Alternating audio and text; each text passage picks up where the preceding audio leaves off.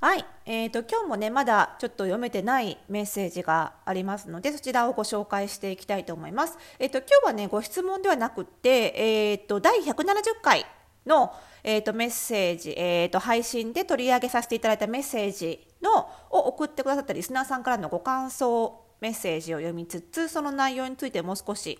発展したお話ができればなと思うんですけど、えー、と第170回、えーとね、配信日は1月19日でしたね2011年1月19日に配信したタイトルが「お便り数ヶ月に一度自分に飽きてしまうこれは性格のせい?」というタイトルの配信で取り上げさせていただいたリスナーさんから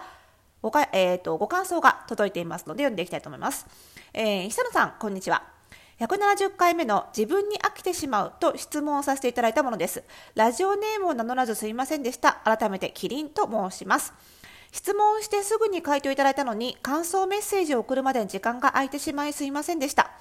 回答を聞いて、そうか、私は変化が好きなのかと驚きました。確かに幼い頃から転勤族で住む地域や環境の変化があったり、現在の仕事も変化が多い仕事です。久野さんのアドバイスと過去のポッドキャストをもとに変化を楽しめるお買い物のペースや購入する判断材料、過去デザイン、素材、スタイリングの幅、金額などを分析し、ロジックが見えてきた気がします。今まで無意識だったことに意識が向くだけでなんだかすっきりしました。これからもっともっとファッションを楽しめそうな可能性を感じました。私はこれまで自分がどうしたいか何を感じるかということに目を向けたくて心理学の本や他のラジオも聞いていましたがしっくりくるものがなくふわふわしていました。しかし久野さんのポッドキャストを聞いていく中でバシッとはまりました。回答をいただいてからの3ヶ月間ほぼ毎日過去のポッドキャストを聞いて勉強させてもらってます。目から鱗が多いです。自分の好きなもの過去ファッションを通じて自分と向き合うのが一番の近道なのではと気づきました。意外と身近なものから真理を見ときて驚きでした。本当に本当にありがとうございます。これからも久野さんのご活躍を応援しています。ありがとうございました。ということで、ありがとうございます。ラジオネーム、キリンさんでつけてくださったんですね。ありがとうございます。えっ、ー、と、170回目はね、ぜひまだ聞いてない方とか忘れちゃった方はもう一回聞いていただければとね、思うんですけど、まあ、あの、お悩み自体は結構短くって、とにかくその、なんだ、服に結構飽きちゃう数ヶ月に一度、まあ、服に限らずその自分の服とか髪型とかにも飽きちゃうんだけどなんでなんだろうなっていうことで、まあ、その秋っぽいっていうことって秋っぽいっていう言い方をすると結構ネガティブに捉えられがちだけど、まあ、変化が好きっていう言い方をするとネガティブさがなくなってちょっとニュートラルに考えられるよねと。でまあ変化が好きな人もいますよねっていう話を したんですけど、ね、それでしっくり来ていただいてよかったです。なんかね、あのー、心理学って結構難しいんですけどなんか心理学のやっぱり理論だけ勉強してもなかなか難しいのかなっていう気はしますよね。なのでちょっと今日はね、まあ、ファッションからその自分の心理を読み解くみたいな話をちょっと後半していきたいと思います。それではスタートです。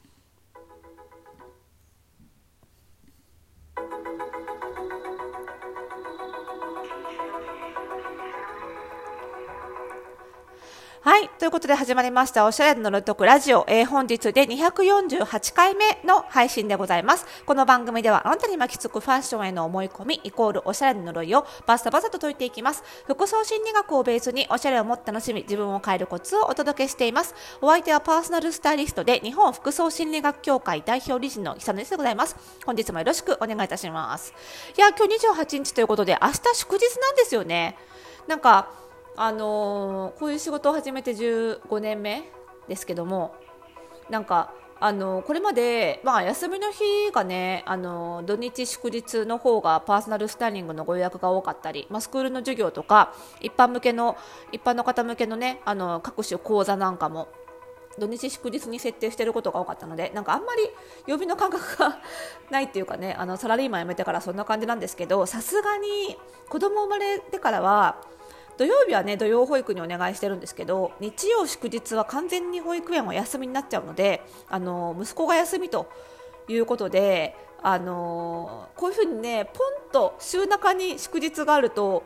あのびっくりしちゃうんですよね。あそうだったみたいな。さすがに忘れて保育園に連れてったなんてことはこれまでないんですけど なんか危うい時は結構ありますよねなんかね。でまあ祝日にね仕事入ってた時は夫と分担してねあなんとかやりくりしてるんですけどさすがに祝日までシッター呼んでどうのこうのまでは今のところ至らずなんとか調整が効いてる状態ではあるんですけどまあなんか子供が休みだとなんかねお子さんいらっしゃる方はあの想像つくというかねあの共感いただける方多いと思うんですけどまあさあね乳幼児のお風呂入れたりとか大変じゃないですか夜のルーティンこなすの。だから次の日が休みだと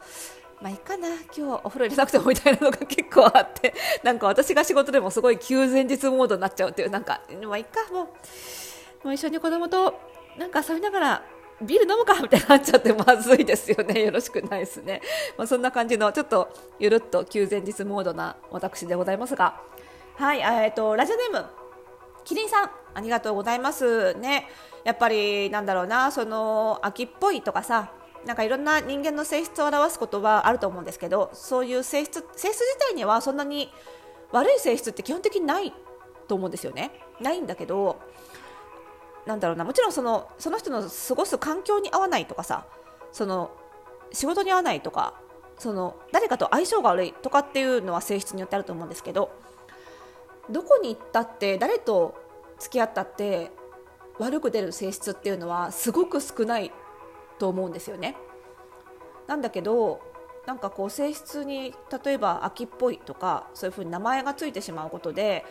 さもその性質がなんか悪いところしかないように感じられてしまうことって結構あってこれこそ呪いだと思うんですけどね。なんかそれをちょっとなんかポジティブワードというかポジティブにしなくてもいいんだけどなんか変にポジティブに変換しようとしすぎるのもちょっと不自然なところあるじゃないですか。ね。なのでその無理してよく捉えようとしなくてもいいんだけどせめてその良い悪いっていうその評価抜きにした言葉に変換できるといいよねと思っていて。というかそれがまあ心理カウンセリングの技術でもあるんですけどなんか評価を含まない言葉っていうのをやっぱりたくさん武器として持っておいた方がいいなと思っていてで例えばだからさっき言ったその秋っぽいっていうのも変化を好むだとまあ別にあそういう好みなんだなそのあなたはっていうだけで良くも悪くもないじゃないですかそれ自体は。なんかそういう言葉にそのもしね自分がそういうネガティブワードに傷つけられた時に自分自身で気持ち心の中でそういうふうに変換できる技術を持っておいた方がいいなと思うしあの私自身がそのお客様にねあのカウンセリングでそういうネガティブワードを聞いた時はなるべくそういうふうに変換するように私は秋っぽいんですよねって言われたらあ変化がお好きってことですねっていうふうに こうなるべく変換できるようにあのしているのはもうそういうところもあるんですよね。でそのまあなんだろうなその結局使ってる言葉ってやっぱり自己紹介的な部分があってそのやっぱり自分が自分のことを秋っぽいって思ってるうちはやっぱりその自分の性質をその性質を好めてないというか愛せてないというか嫌いだって思ってるっていうことなんですよね。でその嫌いっていう感情は自分が自分個人がそう思ってるのかもしれないしもしかしたら他者からね刷り込まれたものなのかもしれないんですけどいずれにしてもその性質に対して好ましく思ってない時には好ましくない表現になっちゃうし、まあ、その辺自分の使ってる言葉からも自分のことって分析できると思うんですけど、ね、キリンさんがおっしゃってくれたようにやっぱりその自分自身って見えないじゃないですか肉眼で。だから自分自身の例えば外見を確認する時っていうのは鏡を使いますよね。鏡っていうものに一回映して自分を見るじゃないですか。で内面においても自分の内面を知るっていうことにおいてもやっぱり何かに一回映さないとなかなか見えないと思うんですよ。自分の中でこう感じよう感じようと思って頭の中で掘り下げていくよりもやっぱり何かに一回映し出すっていう作業が絶対必要なんですよね。で例えばあのよくねあのカウンセリングの場面ではそれを例えば書き出してみようとかね。本当にあの日記つけてみようなんてこともよく勧められることですしそういうまず文章に1回自分の心を移すっていうことをやったりもするんですけどあのやっぱりそれ以外にもファッションおしゃれっていうのはその自分の内面をが映し出された。文章って書こうと思って書くじゃないですか。でもファッションってそのね、文章は書かなくても生きていけるけど洋服って着ないと表出れないから、ね、着ないと犯罪ですからね洋服ね。だからあの洋服着ないと表に出れないから嫌でもやることですよね。だからわざわざ文章に書くのが面倒くさくても洋服っても着なきゃいけないからやらざるを得ない。だからこそある種なんていうなその本当の素の自分が出てるとも言えるわけで。だからそういうふうにそのファッションっていうのをその人に見せるためのものっていう側面ももちろんあるんだけど自分の内面が出ちゃってるもの自分の内面を映し出すそれこそ鏡のようにファッションには自分の気持ちとか自分のことをどう思ってるかとか自分の性格とかいろんなものがそこに現れてるんだなっていうふうに考える